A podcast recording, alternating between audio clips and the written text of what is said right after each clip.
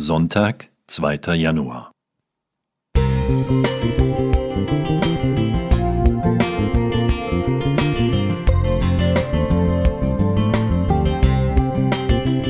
Ein kleiner Lichtblick für den Tag.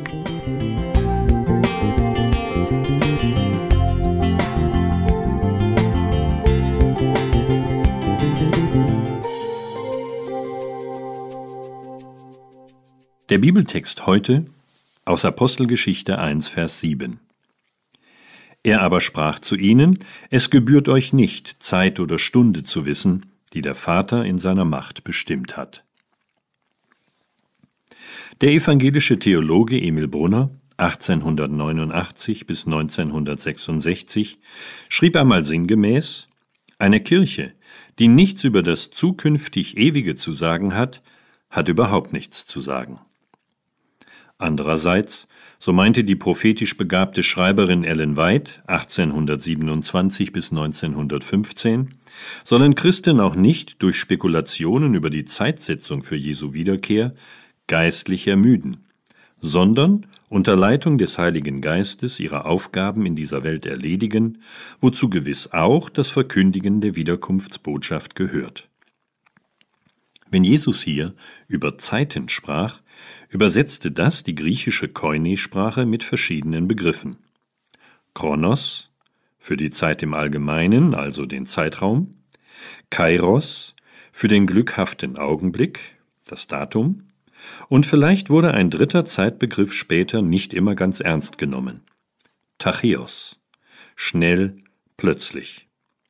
Dass den herannahenden Zeitpunkt nur der Vater im Himmel kennt, relativiert die Endzeit nicht.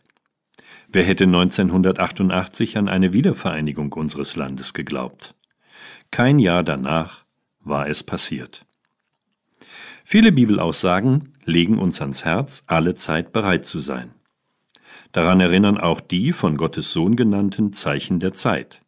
Lukas 21, 28, die wir heute in ihren Ausmaßen schlimmer empfinden mögen als früher. Kriege, Naturkatastrophen, Gesetzlosigkeit, mangelnde Liebe, Verfolgung, Pandemien, aber andererseits auch Neuaufbrüche zur Weltmission. Matthäus 24. Ich bewundere die Standhaftigkeit derer, die aufgrund ihres Glaubens viel erleiden müssen, und dass gerade bei ihnen seine wahre bibelorientierte Gemeinde oft gewaltig wächst. Gottes Kinder haben allen Grund, dem plötzlichen Kommen Jesu froh entgegenzusehen, von dem sie als Braut, Offenbarung 21.2, in die neue ewige Heimat gebracht werden.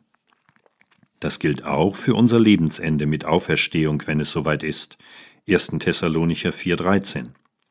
Für jeden überzeugt der wachsen getaufte Nachfolger Jesu gilt, wer mein Wort hört und glaubt dem, der mich gesandt hat, der hat das ewige Leben und kommt nicht in das Gericht, sondern er ist vom Tode zum Leben hindurchgedrungen.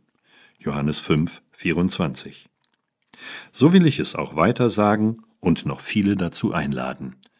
Albrecht Höschele Musik